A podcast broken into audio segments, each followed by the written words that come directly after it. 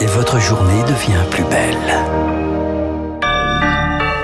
L'actualité à 9h, c'est avec Augustin. La réforme des retraites de retour à l'Assemblée aujourd'hui. La commission des affaires sociales commence dans une demi-heure à examiner la proposition de loi du groupe Lyot qui vise à l'abroger. Bataille constitutionnelle. La majorité va tenter de la vider de sa substance. Le texte arrive dans l'hémicycle le 8 juin prochain. Le message de Novak Djokovic sur le Kosovo à Roland Garros n'était pas approprié. Déclaration ce matin de la ministre des Sports, Amélie Oudéa Castera. Le joueur de tennis serbe avait affirmé lundi que le Kosovo était le cœur de la Serbie après des heurts dans la région. La ministre, comme la fédération, n'évoque pas de sanctions. Total Énergie au tribunal de Paris aujourd'hui. Le géant pétrogazier est accusé par une coalition de collectivités et d'ONG d'inaction climatique. Elle espère obtenir des mesures contraignantes dont la suspension des projets d'exploration et d'exploitation de nouveaux gisements d'hydrocarbures. Une première audience avant des mois de procédure. L'inflation chute à 5,1% sur un an en mai selon l'INSEE ce matin. Net ralentissement après avoir atteint 6% en début d'année. Un point sur les marchés. On retrouve Sylvie Aubert d'Investir. Bonjour. Bonjour Sylvie. Euh, comment va le CAC à l'ouverture? Eh bien, pas très bien, Augustin. Bonjour à tous.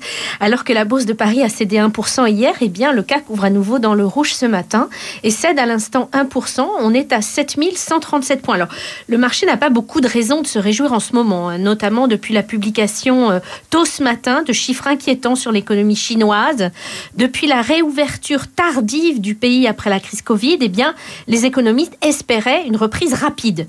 Or, il semble que la croissance ne soit pas aussi forte qu'attendue. Si le moteur chinois patine, qu'en sera-t-il de la croissance américaine et européenne? C'est donc la question d'une éventuelle récession que les marchés se posent actuellement. À cela s'ajoute l'incertitude autour du plafond de la dette américaine.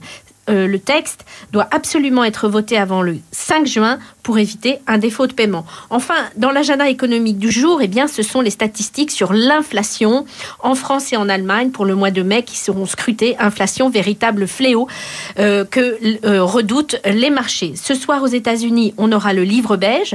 C'est un document qui regroupe de nombreuses informations sur l'économie américaine et il est très utilisé par la Réserve fédérale.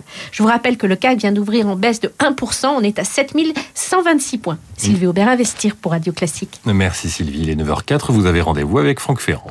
Mon cher Franck, bonjour. Bonjour à tous les deux. Bonjour à tous. Ce matin, nous parlons de... Alors, ce matin, on va parler de Ceausescu, mais demain matin, nous allons parler ensemble de Manet, un sujet que vous connaissez un peu, je crois. Absolument, oui. J'ai pas mal travaillé sur Édouard Manet. Il y a une exposition magnifique, vous le savez, au musée d'Orsay, euh, de gars Manet. Et donc, ce sera l'occasion de vivre cette vie extraordinaire que vous connaissez presque aussi bien que moi. Je dis presque. Pas tout à fait, pas tout à fait. En attendant le grand Manet, le petit Ceausescu.